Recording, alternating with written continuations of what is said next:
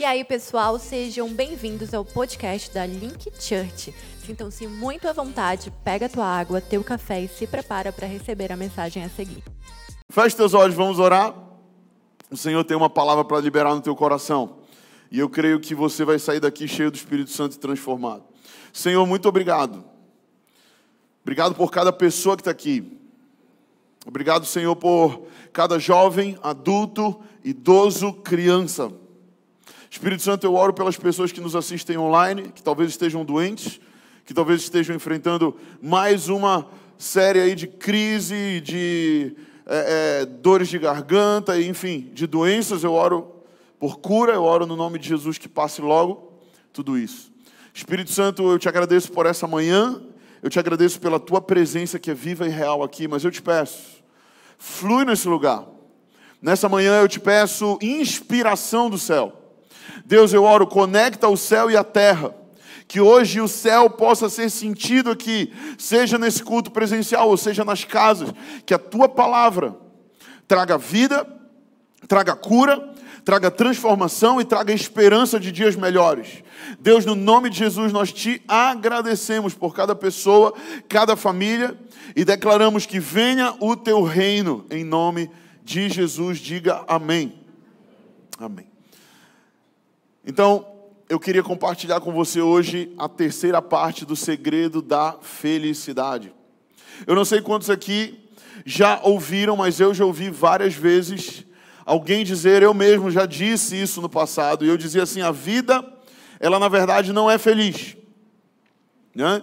mas ela é feita de momentos felizes. Quem já ouviu isso? Eu já ouvi isso, eu já disse isso. Porque na verdade nós encaramos a vida de uma forma é, como que se Deus tivesse nos criado e nos botado aqui para sofrer. Né? E na verdade a vida é uma vida muito ruim, muito difícil. E eu não estou aqui pregando uma utopia para você, eu não estou dizendo que a vida ela não é difícil. Sim, ela tem as suas lutas, elas têm as suas dificuldades, mas o que eu quero que você entenda hoje, no começo dessa mensagem, é que Deus não nos criou para ter uma vida de sofrimento. O plano original de Deus não era que nós tivéssemos uma vida desgraçada nessa terra. O plano original de Deus era que nós fôssemos felizes. Quando Deus criou Adão e Eva, Ele colocou Adão e Eva lá num lugar chamado. Quem está comigo? Éden. Deus colocou o homem lá no Éden, a Bíblia diz em Gênesis, no capítulo 2, nos versos 7 e 8 está escrito assim: Então formou o Senhor Deus ao homem do pó da terra e lhe soprou nas narinas o fôlego de vida, e o homem passou a ser alma vivente. Então Deus vem, pega o homem do pó da terra, forma o homem, dá um sopro no homem e o homem vive.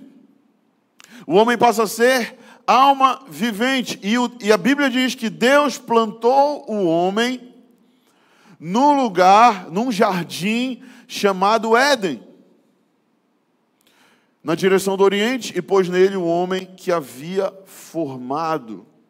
Então, o que eu quero que você entenda é que Éden significa prazer. Diga comigo, Éden significa prazer. Então Deus, quando cria o homem originalmente, coloca o homem numa fábrica, é isso que Deus faz. Coloca o homem numa sala de aula, é isso que Deus faz. Não, Deus pega o homem e coloca na sua criação, e coloca no jardim do Éden. Eu não sei quantos aqui gostam de ir é, na praia, quantos gostam de ir na praia.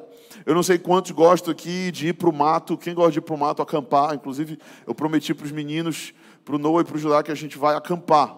E aí eu estou atrás de uma, é, de uma barraca de camping, se alguém tiver aqui e quiser me emprestar, o pai está on, eu vou pegar os meninos e vou para o sítio lá e vou montar a barraca, eu vou desafiar eles a dormir no relento lá na barraca. Bora ver quem vai aguentar dormir na barraca a noite toda. Né? Ah, mas o Judá é muito pequeno, é, mas já vai crescer logo na selva. Já vai crescer logo, né? Então, assim, é, é, eu quero pegar eles e botar no lugar onde é criação. E, e, eu não sei você, mas quando eu estou num lugar que é criação de Deus, como um, um, uma praia ou um, uma montanha, né, ou um jardim, cara, eu sinto como se eu, se eu tivesse ali mais próximo de Deus. Quem sente isso? Né? É muito diferente você estar numa edificação que um homem construiu, e obviamente existem edificações muito bonitas, mas é muito diferente quando você está no lugar que Deus criou. Aquilo gera em nós uma sensação diferente. Aquilo gera em nós um sentimento diferente. Então Deus cria o homem originalmente e o coloca num lugar chamado prazer. Um jardim de delícias, um jardim de desfrute. Porque Deus queria que nós desfrutássemos da criação e desfrutássemos da presença de Deus. Quando Deus nos cria, Ele nos cria para nós nos relacionarmos com Deus. Diga para a pessoa que está do seu lado: Deus procura o homem para se relacionar com o homem. Deus está procurando pessoas pela qual ele pode se relacionar. Desde o início, Deus cria o homem, coloca no jardim para se relacionar com o homem. E quanto mais o homem se relaciona com Deus, mais ele se aproxima do seu propósito da criação. Porém, tem um problema no meio de tudo isso, que é a queda, diga a queda do homem. O homem desobedece, você conhece a história, o homem come do fruto que não deveria comer. Deus fala: olha, de todas as árvores que eu criei daqui do jardim, você pode comer de todas elas, mas tem uma, não toque nessa uma. O homem vai lá e toca naquela e desobedece, e o homem cai, e com a queda, com o pecado, vem toda a infelicidade do homem. Então, o que eu quero que você entenda hoje, no início dessa mensagem, cara, é que Deus te criou para ser feliz. Deus originalmente te criou para ter prazer da vida, para desfrutar da vida, para ter uma vida de plenitude, uma vida de propósito. Mas infelizmente tem pessoas que estão aqui, que nos assistem online, que não têm tido esse prazer na vida. Pessoas que não têm tido alegria no viver, pessoas que é, não têm vontade de realizar, não têm vontade de fazer nada, pessoas que preferiram, prefeririam ficar deitados na cama dormindo, que quando acordam de manhã, olham, tiram o lençol, já amanheceu, ai não, que droga, cara. Ai. E aqui prega para vocês um cara que era assim. Pra, aqui prega para vocês um cara que é, tinha tudo nessa vida, sabe? É, é, tinha uma cama confortável, uma casa legal, pais legais, uma família boa, uma comida boa na mesa. Mas eu acordava de manhã e eu olhava e falava: ai, não, caramba, mais um dia que eu tenho que enfrentar.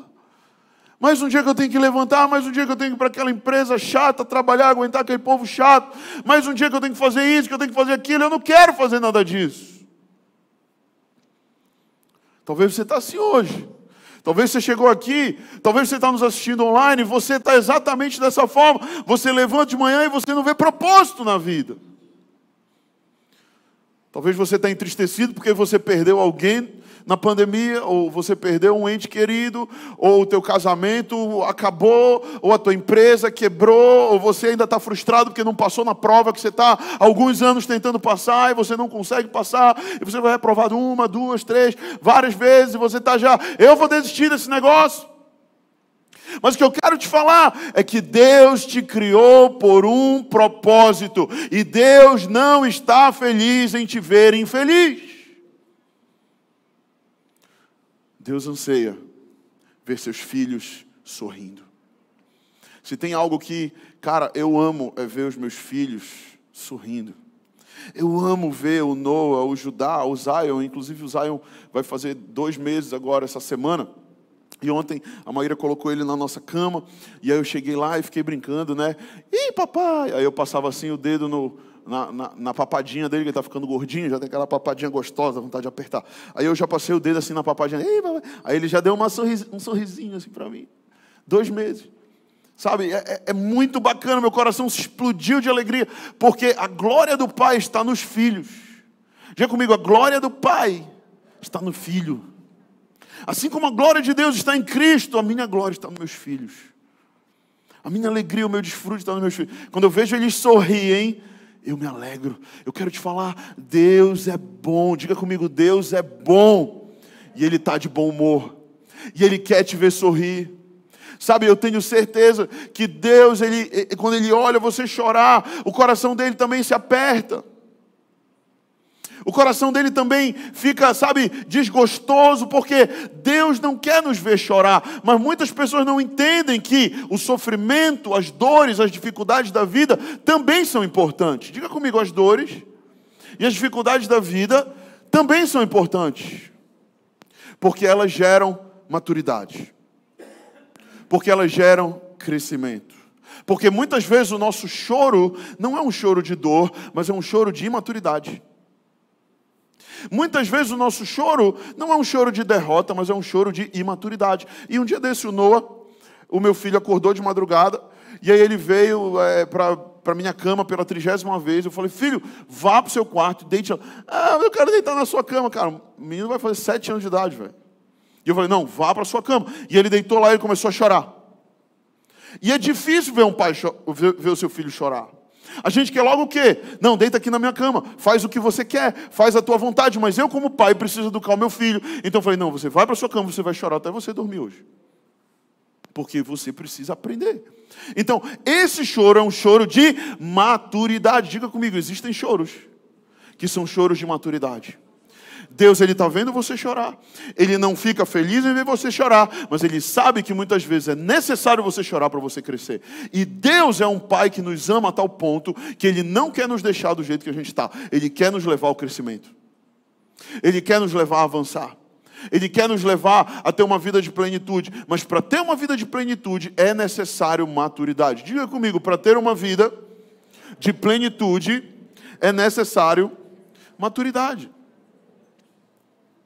Então Deus ele nos criou no plano original para nós sermos felizes, para nós termos propósito, para nós termos prazer, nos bota num jardim. Só que o homem cai, o pecado vem, o homem ele é iludibriado, enganado pela serpente, pelo Satanás, pelo nosso inimigo, e o homem cai. Quando o homem cai, ele se afasta de Deus. Quando ele se afasta de Deus, começam todos os problemas do homem.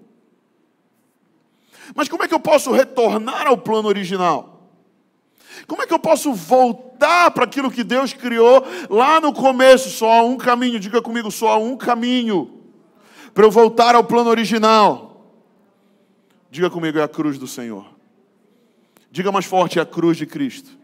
Vamos lá, quem tomou café hoje de manhã, tapioquinha com queijo do Marajó.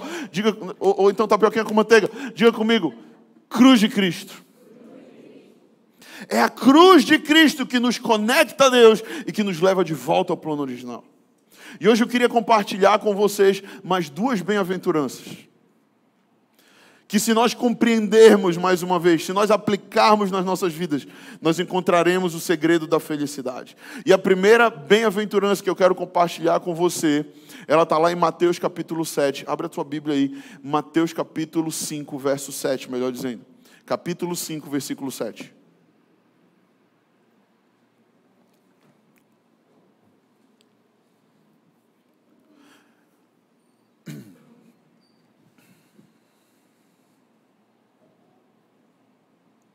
Quem achou, diga achei. Quem não achou, diga telão. Está aí no telão, é só você acompanhar. Mateus capítulo 5, versículo 7. O pessoal aqui da, da Link já está ficando até mal acostumado, né? Já está no telão e tal, e já nem precisa abrir a Bíblia. Não, mas abre tua Bíblia aí, grifa na tua Bíblia, é importante. Mesmo estando no telão. O telão é para aqueles que estão visitando, para os membros é Bíblia mesmo, pega aí tua Bíblia. Aprende a manusear. Bem-aventurados os misericordiosos, porque alcançarão misericórdia. Vamos ler mais uma vez? Bem-aventurados os misericordiosos, porque alcançarão misericórdia. Então, a primeira bem-aventurança que eu quero que você entenda é que felizes são os misericordiosos. Diga comigo, felizes são os misericordiosos. Mas o que é misericórdia? Como é que eu posso ser feliz se eu sou misericordioso, se eu não entendo direito o que é misericórdia? Vamos, vamos falar um pouquinho o que é misericórdia. Misericórdia é aquilo que você grita quando você está assustado e alguma coisa ruim aconteceu. Misericórdia, menino, sai daí. Tu vai te machucar. Né? Então, misericórdia, deu ruim, corre, foge. Alguns já têm até um pouco mais de intimidade. Misere. Né? Tem alguém aqui que fala misere? Eu, às vezes eu falo. Se entregue aí. Misere. Mas eu quero te falar que misericórdia não é só um jargão cristão que nós falamos em momentos de apuros ou dificuldade, ou quando alguém fala uma besteira, misericórdia, vira essa boca para lá. Misericórdia, na verdade, significa ter compaixão, diga comigo, compaixão da miséria do outro. Misericórdia é eu ter compaixão da miséria do meu irmão, da miséria do meu próximo. Quando eu tiro os olhos de mim e eu paro de ser o centro das coisas e eu começo a olhar para o outro.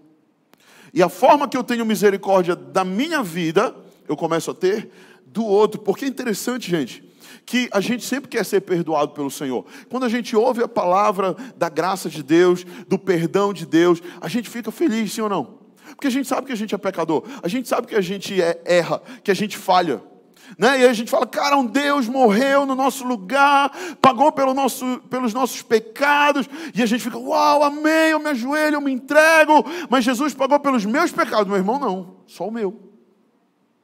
Porque quando o nosso irmão peca contra nós ou erra contra nós, a gente não quer misericórdia para ele, a gente quer misericórdia só para nós. Para ele não, tem que ser justiça. Deus pesa a tua mão sobre ele. Né? Olha, cuidado com isso, Deus vai pesar a mão sobre você. Olha a consequência de Deus, olha, Deus vai te castigar, né? E a gente sempre quer o quê? A justiça para os outros e a misericórdia para nós. E eu quero propor para você que os felizes são aqueles que têm misericórdia não somente para si, mas têm misericórdia para o seu irmão também. Felizes são aqueles que querem graça para si, mas também querem aplicar a graça para o outro. Amém? E a palavra original usada aqui no verso 7 para misericórdia é elio, que significa exatamente ajudar alguém aflito. Diga comigo, ajudar alguém aflito. Ou que busca auxílio, ou levar ajuda ao miserável, ou experimentar misericórdia de alguém, ou ajuda de alguém. Então, a misericórdia no original da palavra é eu, de fato, olhar para o outro com compaixão.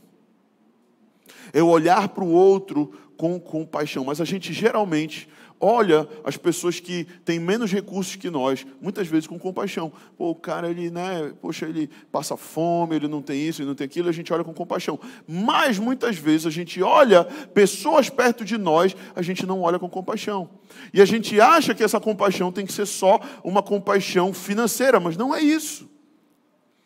Nós precisamos entender que Deus deseja que nós tenhamos um coração misericordioso com o nosso amigo, ou aquele que brigou com a gente, ou aquele que nos traiu, ou aquele que nos enganou, ou aquele que fez alguma coisa contra nós.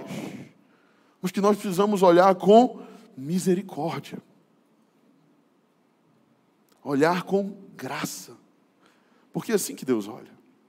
Sabe, a gente precisa entender isso. Que felizes são os misericordiosos.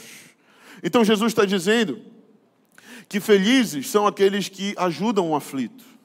Felizes são aqueles que levam ajuda ao miserável. Felizes são aqueles que recebem auxílio de alguém. Eu queria falar com você hoje três áreas que nós podemos praticar misericórdia.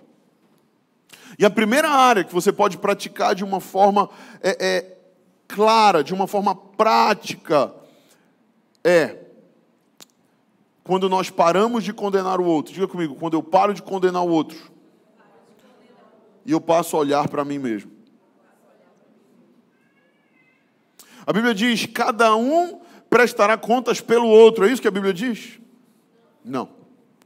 A Bíblia diz em Romanos 14, 12: cada um prestará contas de si mesmo a Deus. Então, você vai prestar contas das suas atitudes com Deus, e o seu amiguinho vai prestar contas das atitudes dele com Deus. E o seu colega, e o seu irmão, e o seu familiar vai prestar contas dele com Deus. Amém? Então nós precisamos entender que, cara, se a gente ficar toda hora querendo tomar conta da vida do outro, a gente vai chegar no céu e Deus vai olhar para nós e vai falar: Olha, eu tenho aqui uma lista de coisas que você fez, você viveu. Você vai falar: Ah, tá, mas e o fulano? Fulano eu vou tratar com fulano. Eu quero tratar com você. E muitas vezes a forma mais rápida da gente parar de olhar para os nossos pecados e a gente ficar apontando o pecado do outro. E muitas vezes apontar o pecado do outro é um refúgio para nós. Porque isso faz a gente se sentir melhor. Isso faz a gente se sentir mais santo. E a gente muitas vezes está falando do outro e está esquecendo do nosso erro, do nosso pecado. Por isso Jesus disse: Ei, tira primeiro a trave do seu olho, para depois você falar do cisco do seu irmão. Né? Ele está falando de quê? De uma trave e de um cisco. Tem gente que tem uma trave, uma trave é o quê? É um graveto grande, cara. É algo maior. Às vezes o cara tem um pecado maior que o do outro, mas ele está falando do pecado do outro, porque ele falar do pecado do outro faz ele sentir melhor em relação ao seu. Então Jesus está falando, ei, para de olhar o pecado do outro, olha para o seu, corrige o seu, então você vai falar para ele direto. Amém, igreja? Quem está entendendo? E nós vamos ser mais felizes assim. Mas tem gente que insiste em sentar na roda e começar assim: Ei, tu viu o que Fulano fez? Ei, tu viu como ela foi vestida para a igreja hoje? Achei um absurdo. Tu viu, olha, tu viu o que ele postou na internet? Ai, meu Deus, isso não é crente, não. Vocês são crente, não. Hã? E a gente fica o quê? Falando sempre do outro. Olhando para a atitude do outro. Gente, eu não estou falando aqui de uma ferraza individual, egoísta, né? onde cada um só cuida da sua vida e, e ninguém trata ninguém, ninguém cuida de ninguém. Não, não é isso. Mas o que eu estou falando aqui é que nós precisamos parar de condenar os outros, sabe, de é, é, falar mal dos outros, de fofocar dos outros.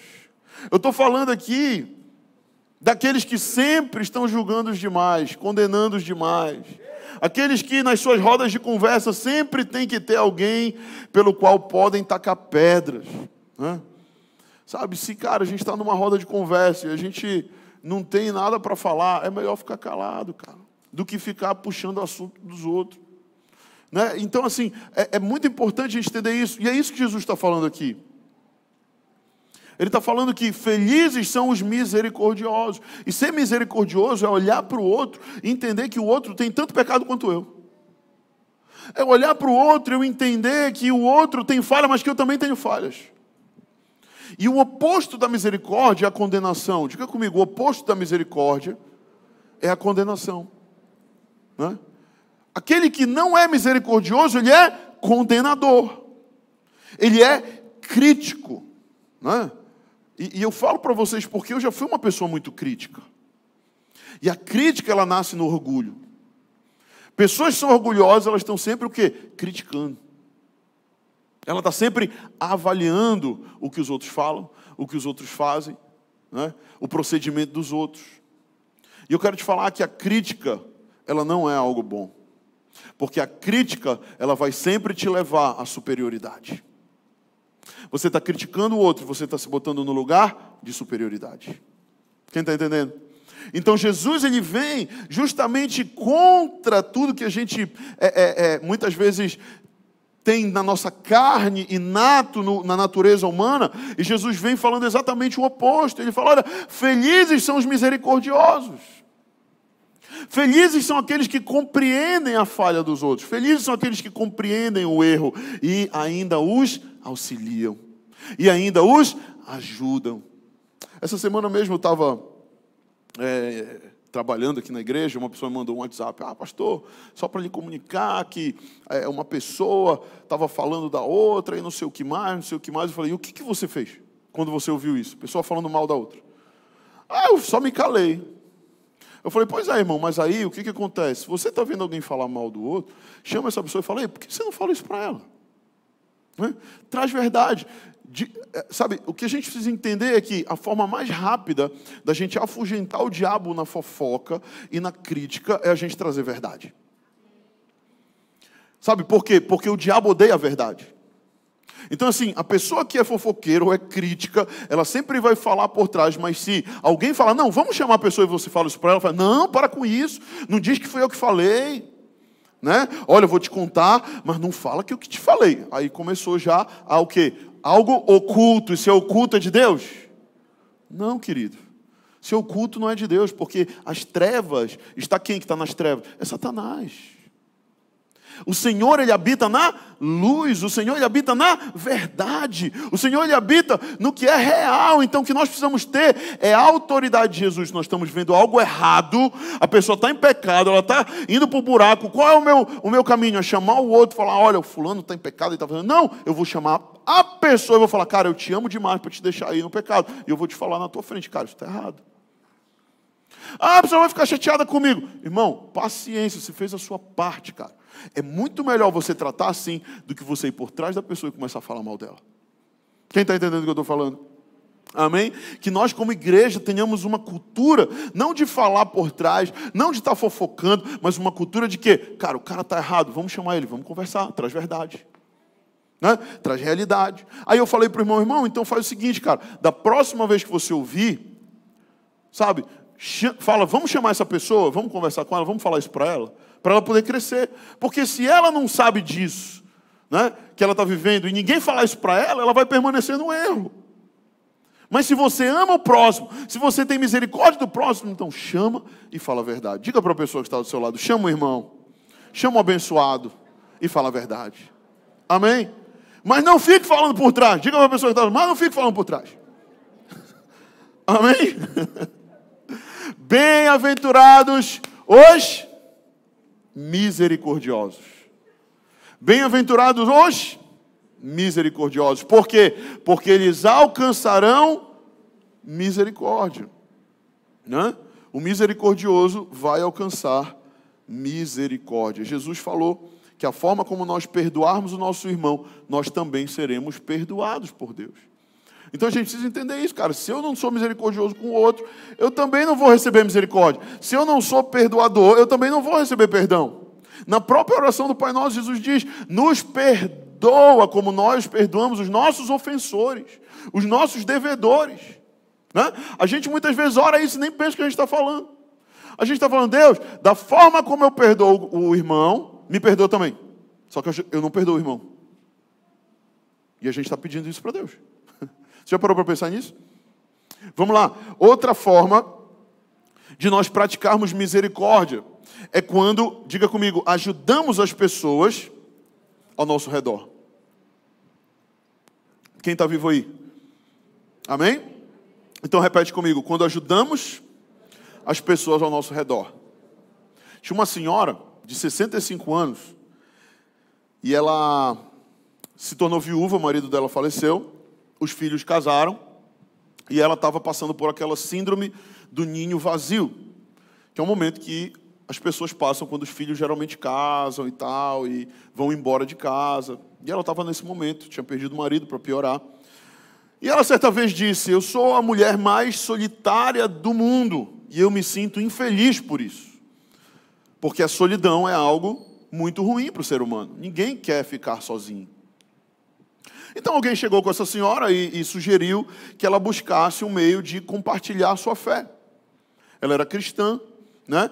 E alguém disse: Olha, compartilhe sua fé com os vizinhos, compartilhe seus bens com os vizinhos, né? Prepare um bolo, um café, e comece a servir, né? E comece a falar de Jesus. Então, poucas semanas depois, aquela mulher voltou com aquele cara que tinha dado essa dica, e ela falou: Olha, eu fiz o que você falou, e eu quero te falar que agora eu sou uma mulher muito feliz. Eu sou a mulher mais feliz dessa cidade, porque eu achei uma nova alegria a alegria de ajudar os outros. Todos nós, meus irmãos, temos uma necessidade de ajudar o próximo. Todos nós temos uma necessidade de fazer o bem para alguém, e quando nós fazemos o bem para alguém, nós também nos tornamos felizes. Ajudar as pessoas não é algo que vai fazer bem somente para você mas é algo que, ou melhor, que vai fazer bem para o outro, mas é algo que vai fazer bem para você também. Amém? Quando você vai dormir na sua cama à noite, né? quando você vai tomar seu café da manhã, né? muitas vezes a gente não, não lembra, mas a verdade é que metade da população mundial sofre com fome, pobreza e miséria. Né? E muitas vezes a gente não lembra disso. Né? Nós cristãos temos a responsabilidade, diga comigo, eu tenho a responsabilidade com as pessoas necessitadas desse mundo. Muitas vezes nós esquecemos né, que a igreja do Senhor foi levantada para ser uma resposta para o mundo. Uma resposta. Teve uma vez que teve uma entrevista com pastores nos Estados Unidos e fizeram uma pesquisa antes dessa entrevista. E nessa pesquisa, é, eles, a pesquisa era o seguinte: eles iam nas cidades com o maior número de cristãos e eles avaliavam os números na cidade. Então, eles avaliavam é, a quantidade de assaltos, a quantidade de roubos, a quantidade de assassinatos, a quantidade de pobreza, né? todos os índices ruins da cidade. Eles chegaram a uma conclusão: as cidades com o maior número de cristãos também eram as cidades mais violentas. E aí os, é, aquela, aquela é, empresa de comunicação começou a fazer uma pesquisa. Eles começaram a chamar os pastores das maiores igrejas daquela cidade para entrevistá-los. E colocava diante deles essa pergunta: por que, que na cidade onde tem mais cristãos, também, ao mesmo tempo, os índices são muito ruins? E a maioria dos pastores respondiam: olha, eu não sei, mas isso não é comigo. Eu sou um líder espiritual. E o meu papel é espiritual. Quando a gente entende ou a gente acha que o nosso papel só é espiritual, nós vamos viver uma religiosidade sem realidade. Quando a gente acha que a nossa fé é só eu orar, ou é só eu é, é, ler a Bíblia, ou é só eu ver o culto, tudo isso é muito bom e muito importante. Mas se nós não temos um id, se nós não temos um vai, se nós não temos uma fé prática, o que, que acontece? Nós deixamos de ser sal da terra e luz do mundo. Quem lembra que Jesus disse: Vocês são sal da terra e luz do mundo? Quem lembra? Ser sal é justamente o que? Salgar, dar sabor, dar vida de uma forma prática. Né? Porque ser sal só no saleiro é uma boa teoria, sim ou não? O sal no saleiro, ele está lá na mesa, pô, ele é bonito, legal. Mas se ele não for jogado na comida, de que, que serve o sal estar tá lá? E muitas vezes nós temos uma fé teórica e nós esquecemos de ter uma fé prática. Diga para a pessoa que está do seu lado: o Senhor te chama para ter uma fé prática. Para não ser uma fé só teórica. Ah, não, eu conheço a Bíblia toda, eu, eu sei vários versículos, eu sou uma pessoa que jejuo, eu oro, eu vou ao culto domingo, legal, mas o que, que você está fazendo pelos perdidos? O que, que você está fazendo pelas pessoas lá fora? Qual é a prática que você tem? Né? E hoje a igreja, né, eu vejo muitos jovens, cara, com uma fé do Instagram, né? uma fé do, das redes sociais. Então lá ele é crentão e ele posta isso, ele posta aquilo, e é frase de efeito, e é textão, e é vídeo, e é dancinha, e é tudo. Né? Dancinha cristã, tem isso? Não sei. Mas a pergunta é, cara, de forma prática, o que é que você está fazendo de forma prática? Né? O que, que você está fazendo de forma prática? Ter uma imagem perante a sociedade é importante, ter uma imagem na rede social é bom, não é ruim, mas a nossa imagem não pode ser maior do que a nossa realidade. Diga comigo, a minha imagem não pode ser maior que a minha realidade. A minha realidade precisa ser maior do que a minha imagem. Se a minha imagem é maior que a minha realidade, isso é marketing. Isso é propaganda de você mesmo.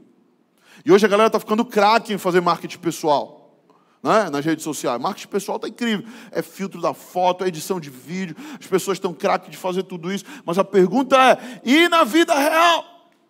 O que é que você está fazendo pelo outro? A verdade é que quando nós temos misericórdia do outro, quando nós servimos o outro, quando nós amamos o outro, então nós nos tornamos plenos e felizes, queridos. Porque é isso que Jesus disse. Jesus, precisamos lembrar que Jesus alimentou a multidão, com pães e peixes enquanto pregava o evangelho. Jesus, ele não nos chamou a atenção, ele não nos chamou a atenção de que deveríamos pôr em prática o que pregamos, ou melhor, nos chamou a atenção de que precisávamos colocar em prática aquilo que nós pregamos. Né? Ele falou várias vezes para os fariseus, inclusive em Mateus do capítulo 23. Abre tua Bíblia em Mateus 23. Você já está em Mateus, só acelerar um pouquinho aí para frente. Em Mateus 23, Jesus prega veementemente contra os fariseus. Mateus 23, 13.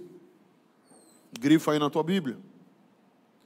Jesus disse: Ai de vocês, escribas e fariseus, hipócritas, porque fechais os homens aos homens o reino dos céus. Olha só o que ele está dizendo. Vocês estão bloqueando o reino de Deus aos homens. Já pensou você não ser só alguém que é ponte, mas você é alguém que está bloqueando, cara? É isso que Jesus está dizendo. Vocês fecham o reino dos céus aos homens, porque devoram as casas das viúvas e, sob pretexto, fazem longas orações. Por isso recebereis maior condenação. Então, a Bíblia é muito clara que a condenação dos falsos profetas, dos falsos mestres, vai ser muito maior do que das pessoas comuns. Porque a responsabilidade está sobre esses profetas e esses mestres. E Jesus ele foi muito claro que nós não devemos ser como esses caras que tinham muita aparência com pouca realidade. Amém? E o terceiro lugar, ainda sobre misericórdia, é que nós praticamos misericórdia quando levamos, diga comigo, quando levamos pessoas ao Evangelho. Então, uma forma importante da gente praticar misericórdia com as pessoas é a gente levar o Evangelho a elas. E eu quero te perguntar: quantos aqui creem que o Evangelho de fato transforma uma pessoa? Quem foi transformado pelo poder do Evangelho? Amém? Eu estou aqui, eu sei que não me fizeram lavagem cerebral, como muitas pessoas pensam. Eu estou aqui, eu sei que é, é, não foi nenhum homem que me convenceu, eu sei que o próprio Espírito me convenceu da realidade do Evangelho. Né? E eu sei que de fato o Evangelho transforma. Porque eu sou prova disso. Antes eu era um Vitor, eu fazia umas coisas, eu era moleque doido. E agora eu sou outra pessoa. E obviamente isso não foi do dia para a noite, isso foi um processo. Mas o Evangelho transforma, isso é fato. Agora a pergunta é: quantos aqui vieram ao Evangelho, vieram para Jesus mediante uma pessoa, seja um amigo, um familiar, um namorado, um colega, alguém te convidou, alguém te trouxe, alguém pregou para você, levante sua mão. Amém.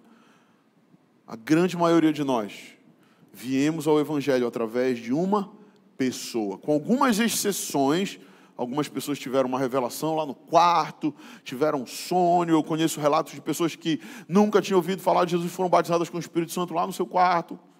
Já ouvi relatos assim.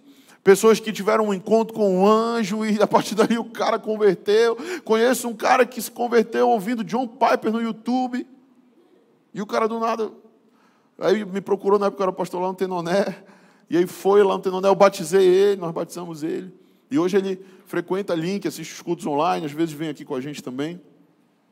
Mas a verdade é que a grande maioria de nós encontramos Jesus mediante alguém. Você encontrou Jesus, alguém te convidou, alguém falou de Jesus para você, na hora certa, na hora oportuna, alguém falou do amor de Deus para você. Mas eu quero te perguntar: para quantas pessoas você também já foi canal? Para quantas pessoas você também já falou do amor de Deus, você já convidou alguém, você é, em, naquele momento fez uma simples oração. Jesus disse em Marcos 16, 15: Ide por todo mundo e pregai o evangelho a toda criatura. Diga comigo, toda criatura. Aqui em, em Marcos 16, Jesus está falando que nós precisamos ir pregar a toda criatura. Criatura está falando de indivíduo. Em Mateus 28 ele fala: ide, portanto, e pregar o evangelho a todas as nações. Ele está falando de quê? De nações, de coletividade. Mas aqui em Marcos ele está falando de indivíduos. Nós precisamos ir e pregar o evangelho aos indivíduos. E eu quero te perguntar: quantos indivíduos você já pregou o evangelho? Primeiro, Jesus fala: Olha, vinde a mim todos que estão cansados e sobrecarregados. Ele faz um convite para nós irmos a Ele. Mas uma vez que nós formos a Ele, Ele fala: Agora que vocês vieram, agora ide por todo mundo. Tem pessoas que é, é, ouvem o vinde, Jesus fala: Vinde a mim, todos estão cansados. Opa, eu estou, eu quero. E quando Jesus fala: Ide, ah, não, prefiro vinde, né? prefiro ficar. Prefiro permanecer. E nós precisamos entender que, como cristãos, todos nós vamos ter um tempo em que nós vamos até Jesus, e Jesus vai nos tratar, e Jesus vai nos curar, e Jesus vai nos amar, vai nos acariciar, e vai nos preparar, e vai nos ensinar, e vai nos disciplinar. Mas vai chegar um momento que ele vai falar: beleza, agora você está pronto, agora ide. E talvez alguns aqui já estão no tempo do id, mas estão no vinde. Tem alguns aqui que Deus já preparou, Deus já usou, Deus já, sabe, fez muita coisa, está na hora agora de ser enviado, mas ele está, não, eu prefiro ficar aqui no vinde, é mais gostoso, é mais, mais prazeroso. Essa semana eu recebi uma mensagem de um irmão aqui da Link, ele fez Link School no final do ano passado. O processo dele na Link School foi incrível, sabe, o cara encontrou Jesus de uma forma muito poderosa, a vida dele começou a ser mudada, mas ele se mudou para um outro país. E aí ele chegou lá nesse país, ele me mandou uma mensagem essa semana, e ele falou, pastor, aconteceu algo incrível aqui. Eu falei, o que foi? Ele falou, logo que eu cheguei aqui, eu consegui emprego. Ele está legal nesse país, é um país de primeiro mundo. Ele, ele, ele chegou lá, com cinco dias ele conseguiu emprego. Glória a Deus, é um milagre, né? Rápido conseguiu emprego num país assim, desenvolvido, um país desenvolvido. E aí ele começou a trabalhar e tudo. Ele falou, pastor, olha, aqui onde eu estou tem muito imigrante onde eu trabalho, mas de brasileiro só tem eu. E aí um dia eu estava aqui trabalhando e quando terminou a Link School, Deus me deu uma palavra que é Josué 1,9 e eu tatuei Josué 1,9 no meu braço. Eu estava lá no trabalho, aí uma, uma moça tailandesa chegou comigo, viu a minha tatuagem e perguntou, quem é Josué, teu pai? Aí ele falou, não, não, Josué é aquele personagem bíblico. Aí ela virou, bíblico? O que é Bíblia? Ela não sabia o que era Bíblia. Ela nunca tinha ouvido falar de Jesus. Aí ele falou: Você não sabe o que é a Bíblia? Não. O livro sagrado? Não. Nunca ouviu falar de Jesus? Quem é Jesus? a gente é acostumado numa cultura cristã, onde a gente é muito acostumado. Mas, cara, eu quero te falar: metade do mundo não ouviu de Jesus ainda. Uma grande parte do mundo ainda é inalcançada. E aquele cara começou a falar de Jesus lá. começou a falar quem é Josué e começou a mostrar a Bíblia para ela e começou a pregar para ela. E ele falou, e pastor, ela começou a se interessar, ela começou a ouvir e tal. E eu estou meio que evangelizando ela. Eu falei, cara, talvez tu achou que tu foi para aí para ganhar vida e trabalhar e talvez Deus te mandou como um missionário aí para o Canadá para tu pregar o evangelho para essa tailandesa. Em nome de Jesus, ela vai se converter. Amém? Quantos creem nisso? Então Deus ele está enviando pessoas para pregar o Evangelho, esse é o ide do Senhor, ide por todo o mundo e pregar o Evangelho a toda criatura. Amém? Diga para a pessoa que está do seu lado, esse ano, você precisa pregar o Evangelho para alguém. Se você quer ser feliz, você precisa pregar o Evangelho, porque os misericordiosos olham para o pecador e eles não falam, hum, pecador desgraçado. Os fariseus que olham assim eles têm raiva do pecador. Mas o misericordioso, aquele que é cristão, ele olha para o pecador e ele fala: Oh Deus, alcança esse coração, transforma esse cara, porque um dia eu fui assim, um dia eu era como esse cara, um dia eu estava no lodo do pecado, um dia eu estava aí fazendo tudo isso que ele está fazendo. Toca o coração dele. Amém? Felizes são os misericordiosos, porque alcançarão misericórdia.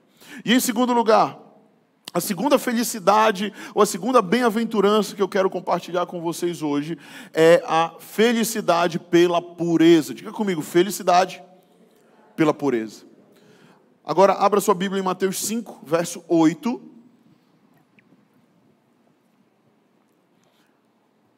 Bem-aventurados os puros de coração porque eles verão a Deus. Bem-aventurados os puros de coração, porque eles verão a Deus. Jesus está dizendo aqui que nós devemos alcançar um certo nível de perfeição, sem pecado, né? um nível espiritual super saiyajin, ou um nível espiritual de hora de morfar, tuturi, tuti, né? e aí pronto, vamos... não, não é isso. Jesus não está falando que nós vamos alcançar um certo nível e nós vamos ser puros e tal. Ah, então, para eu ser puro de coração, eu vou virar um monge. Ah, é muito difícil ser puro de coração aqui nessa vida. Lá no trabalho o pessoal não para de falar palavrão. Sabe, poxa, lá em casa é muito difícil lidar com os meus pais, com os meus primos, com os meus irmãos, é muito complicado. Então eu vou fazer o seguinte: eu vou me isolar. Né? Eu vou virar um monge, eu vou lá para não sei aonde, lá eu vou conseguir ser puro de coração. É assim que funciona? Não. Muitas pessoas já tentaram fazer isso né? foram para um monastério e tal, e buscaram lá o que? Se purificar e, se, e, e ser puros, né? E alguns estão assim, não, eu vou para um, eu vou para um lugar distante e lá eu vou ser puro de verdade, né? eu vou ser santinho. Né? E faz até aquela carinha de santo. Né? Mas não é isso que Jesus está falando. O que é a pureza que Jesus está falando? A verdade é que ser puro ou ser limpo, em algumas versões, é ser alguém que passou pela purificação de Deus. Alguém que passou pela purificação de Deus. Alguém que foi purificado pelo fogo. Diga comigo, purificado pelo fogo. Em Números 31, 23, a Bíblia fala sobre a purificação pelo fogo e pela água. Aqueles utensílios que poderiam passar pelo fogo, passariam pelo fogo, e aqueles utensílios que não poderiam passar pelo fogo, se consumiriam, seriam limpos pela água. Hoje isso conosco é o batismo nas águas e o batismo com fogo, que é o batismo no Espírito. Né? O Velho Testamento era esse tipo de purificação. No Novo Testamento, a purificação é pela água do batismo e pelo fogo do Espírito Santo.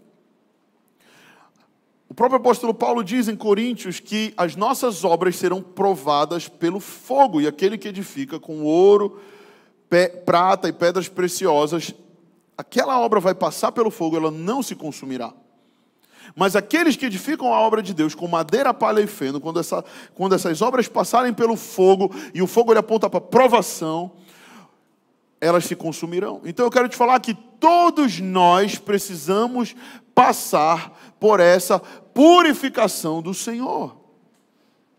E em João 15, a Bíblia fala no verso 2 sobre a poda. Jesus fala: Olha, eu sou a videira e vocês são os ramos e vocês vão passar pela poda. A poda também é um processo de purificação. Mas diga para a pessoa que está do seu lado: o processo de purificação muitas vezes é doloroso. O processo de purificação não é um processo prazeroso e fácil e tranquilo. E mais uma vez, Jesus ele denuncia os fariseus, Jesus denuncia aqueles falsos profetas, ou aqueles caras que aparentavam algo que não era realidade. Eles aparentavam ser puros, mas por dentro não tinha pureza. Mateus 23, 27, Jesus vai dizer: Ai de vós, escribas e fariseus, hipócritas, porque sois semelhantes aos sepulcros caiados, né? Por fora se mostram belos, mas interiormente estão cheios de ossos de mortos e de toda imundícia. Então, o sepulcro caiado é aquele sepulcro ou, ou aquela lápide ou aquele sarcófago onde tem ali dentro um morto, mas por fora ele é muito bonito. Quem aqui já foi num cemitério muito bonito? Né? Eu já, eu já viajei, eu pude passar por alguns cemitérios. Aqui no Brasil não tem tanto essa, essa é, é, esse costume, mas eu, eu, eu, vi em alguns lugares, cemitérios onde o cara morre, ele manda fazer lá uma imagem dele de bronze, e o cara está lá, a lápide dele, a imagem dele gigante de bronze, e os cachorros dele de bronze do lado dele lá, um negócio todo bonito, né?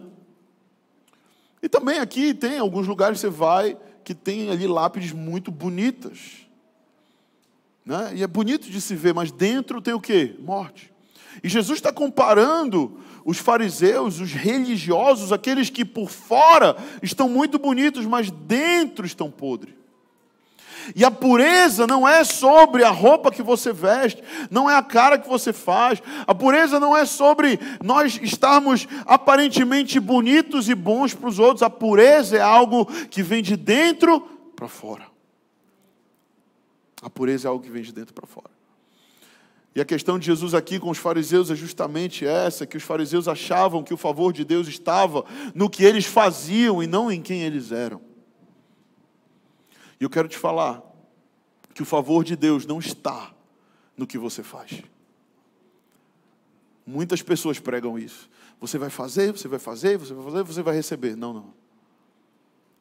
Pelo que Jesus já fez na cruz do Calvário, Ele nos transforma e Ele nos abençoa. Não é nada produzido por nós. Eu sirvo a Deus, não porque eu quero receber algo em troca, não porque eu quero receber algo dele. Eu sirvo a Deus porque Ele já me abençoou. Eu sirvo a Deus porque Ele já fez por mim porque eu fui tão amado, porque eu fui tão é, é, regenerado, eu fui tão transformado que a única coisa que eu posso fazer é devolver para Deus a minha adoração, é devolver para Deus o meu serviço, é devolver para Deus a minha vida, porque Ele me deu a verdadeira vida. Por isso, Paulo diz: Eu considero como esterco a minha vida, eu considero como esterco, sabe? a ilusão da vida. Porque na verdade quem me deu a verdadeira vida foi o Senhor. E a única coisa que eu posso fazer é devolver para Ele. Sabe o que eu quero te falar hoje? Que na verdade, querido, nenhum de nós somos puros. A verdade é que nenhum de nós somos puros. Nenhum de nós somos bons o suficiente. A verdade é que nenhum de nós podemos alcançar a plenitude de Deus. Porque Deus é santo, Deus é, excelso, Deus ele é perfeito, Deus ele é sublime, Deus é glorioso. E nós somos pecadores, cara. Jesus olha além da letra. Jesus olha além das atitudes exteriores da pessoa. Jesus continua sondando corações. Jesus continua olhando para o nosso interior, as nossas motivações os nossos pensamentos, as nossas intenções, o nosso coração, e por isso ele disse: Olha, aonde estiver o teu coração, ali estará o teu tesouro. Aonde estiver o teu coração, ali estará o teu tesouro. Ele também disse em Marcos 7 que é do nosso coração que procedem os maus desígnios. Ele disse: porque de dentro do coração dos homens é que procedem os maus desígnios, a prostituição, os furtos, os homicídios, os adultérios, a avareza, a malícia, o dolo, a lascívia, a inveja, a blasfêmia, a soberba, a loucura. Ora, todos estes males vêm de dentro e contaminam o homem. É de dentro da nossa natureza adâmica, caída, que vem todas essas coisas. Nós não temos como, queridos, ser puros. Nós não temos, como, não temos como ser puros na nossa força. Uma vez eu assisti a um programa de televisão desses policiais e um garoto estava sendo preso pela polícia, ele tinha feito algo terrível, cometido um crime terrível. E a polícia o levava algemado e ele chorava, ele era um garoto muito novo. E sua mãe gritava: Não! Não leve meu filho, ele é um bom rapaz. Ele com certeza não fez isso. Porque para uma mãe encarar o desígnio mal de um filho é muito doloroso, é muito difícil. Eu lembro que eu fazia algumas coisas erradas, minha mãe não sabia. E às vezes algumas amigas dela iam e me caguetavam. E aí ela me defendia, o Vitor, não. E ela chegava comigo, filho, você fez? Eu, não. Mas eu tinha feito. Porque o meu desígnio era mal. Porque no fundo eu sou mal. Porque no fundo nós somos maus. Porque de dentro de nós procede muita coisa ruim. Por isso vivemos cheios de tensões, orgulho, frustrações, muitas vezes tristeza, muitas vezes problemas mentais, emocionais, espirituais, que culminam em coisas terríveis. Mas a verdade é que só existe uma forma de nós termos um coração puro. É recebendo um novo coração da parte de Deus. Só tem uma forma de nós sermos purificados. É nós recebendo um novo coração da parte de Deus. Quem está comigo pode dizer amém Ezequiel 36, 26 diz: E vos darei um coração novo, e porei dentro de vocês um espírito novo, e tirarei o coração de pedra, e colocarei um coração de carne, diz o Senhor. O Senhor quer nos dar um coração novo. A pureza de coração ela é resultado de um novo nascimento. A pureza de coração é um milagre da nova criação. Porque nós não conseguimos ser puros. Mas o Senhor te trouxe hoje aqui porque Ele quer purificar o teu coração. Talvez essa semana você fez algo pela qual você mesmo se envergonhou. Talvez essa semana você fez algo contra alguém e depois você ficou: caramba, por que eu fiz isso, cara? Talvez essa semana você pecou contra o Senhor, você pecou, pecou, contra alguém que você ama, e você não queria ter feito, mas você fez, porque o seu coração, a sua carne te impeliu a isso.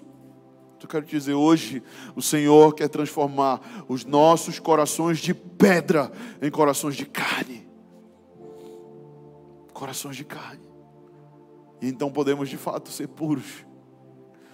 E então podemos de fato olhar como Jesus olha.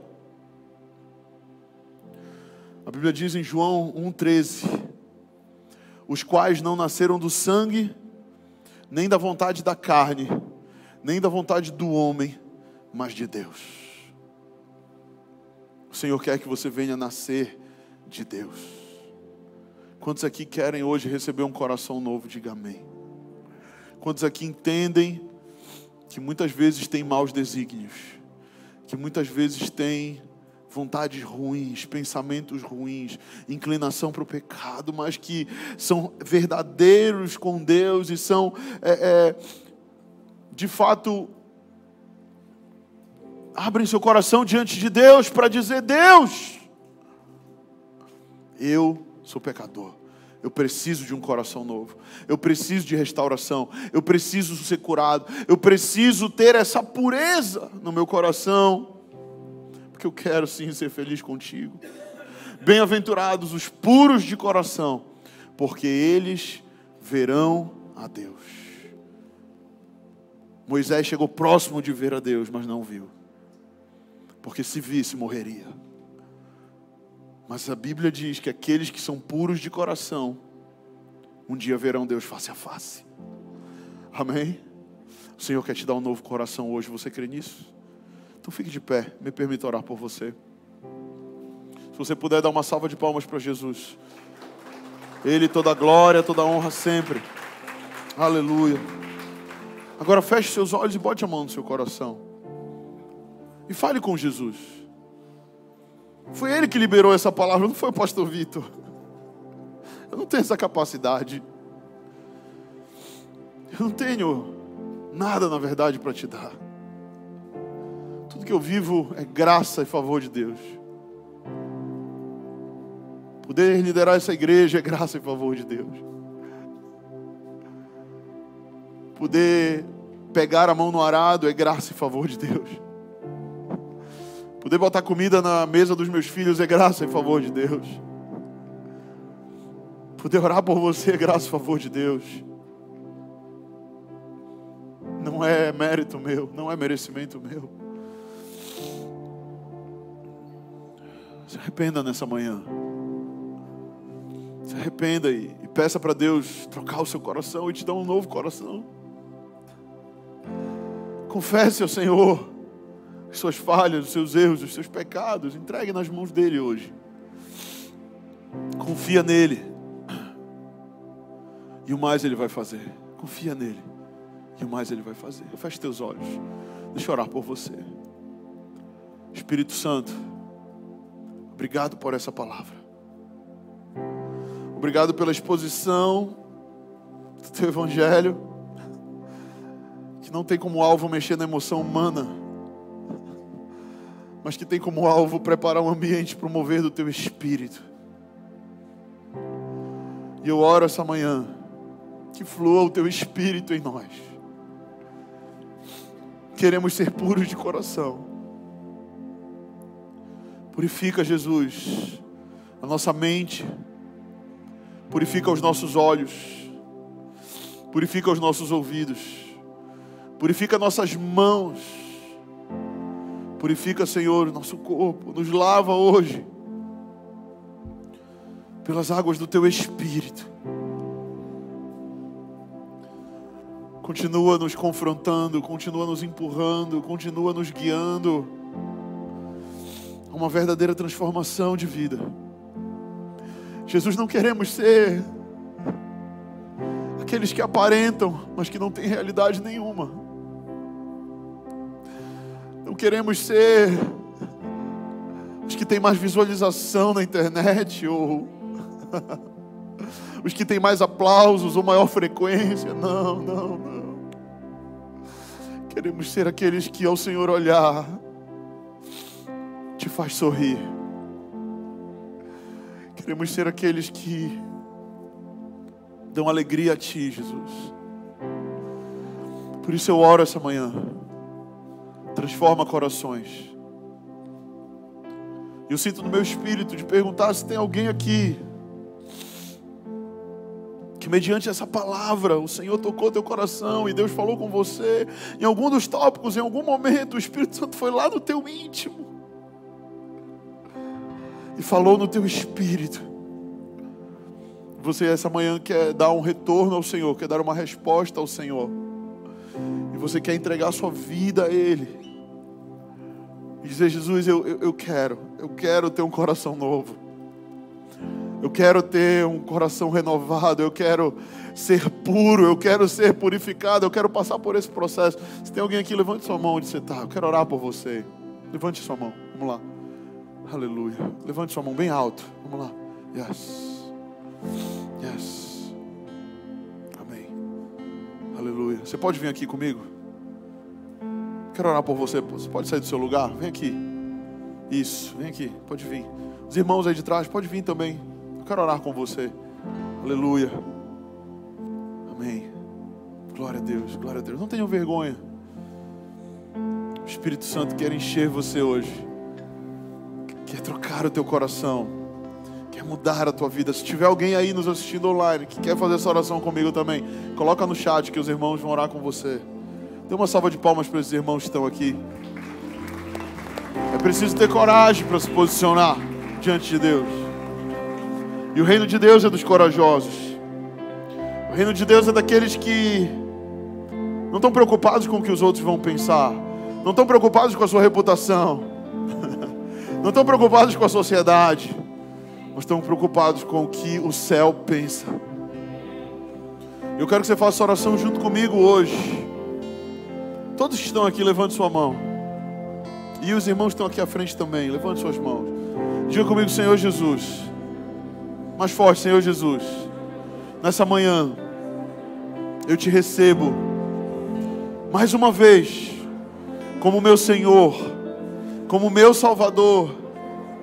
Eu me arrependo hoje dos meus pecados, das minhas falhas, e eu te peço, joga os meus pecados no mar do esquecimento, escreve meu nome no livro da vida eu quero ser puro de coração. Troca o meu coração de pedra em um coração de carne. Eu te recebo hoje como meu único e suficiente Senhor e Salvador da minha vida. Guia meus passos a partir de agora. Eu te dou legalidade. Vamos lá mais forte, eu te dou legalidade para operar na minha casa e na minha família. Em nome de Jesus. Todos digam amém. E dê uma salva de palmas para o Rei.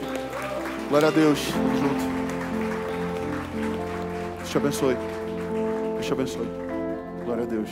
Aleluia. Vamos louvar o Senhor antes do último momento. Feche teus olhos ainda. Coloque a mão no seu coração. Vamos louvar o Senhor.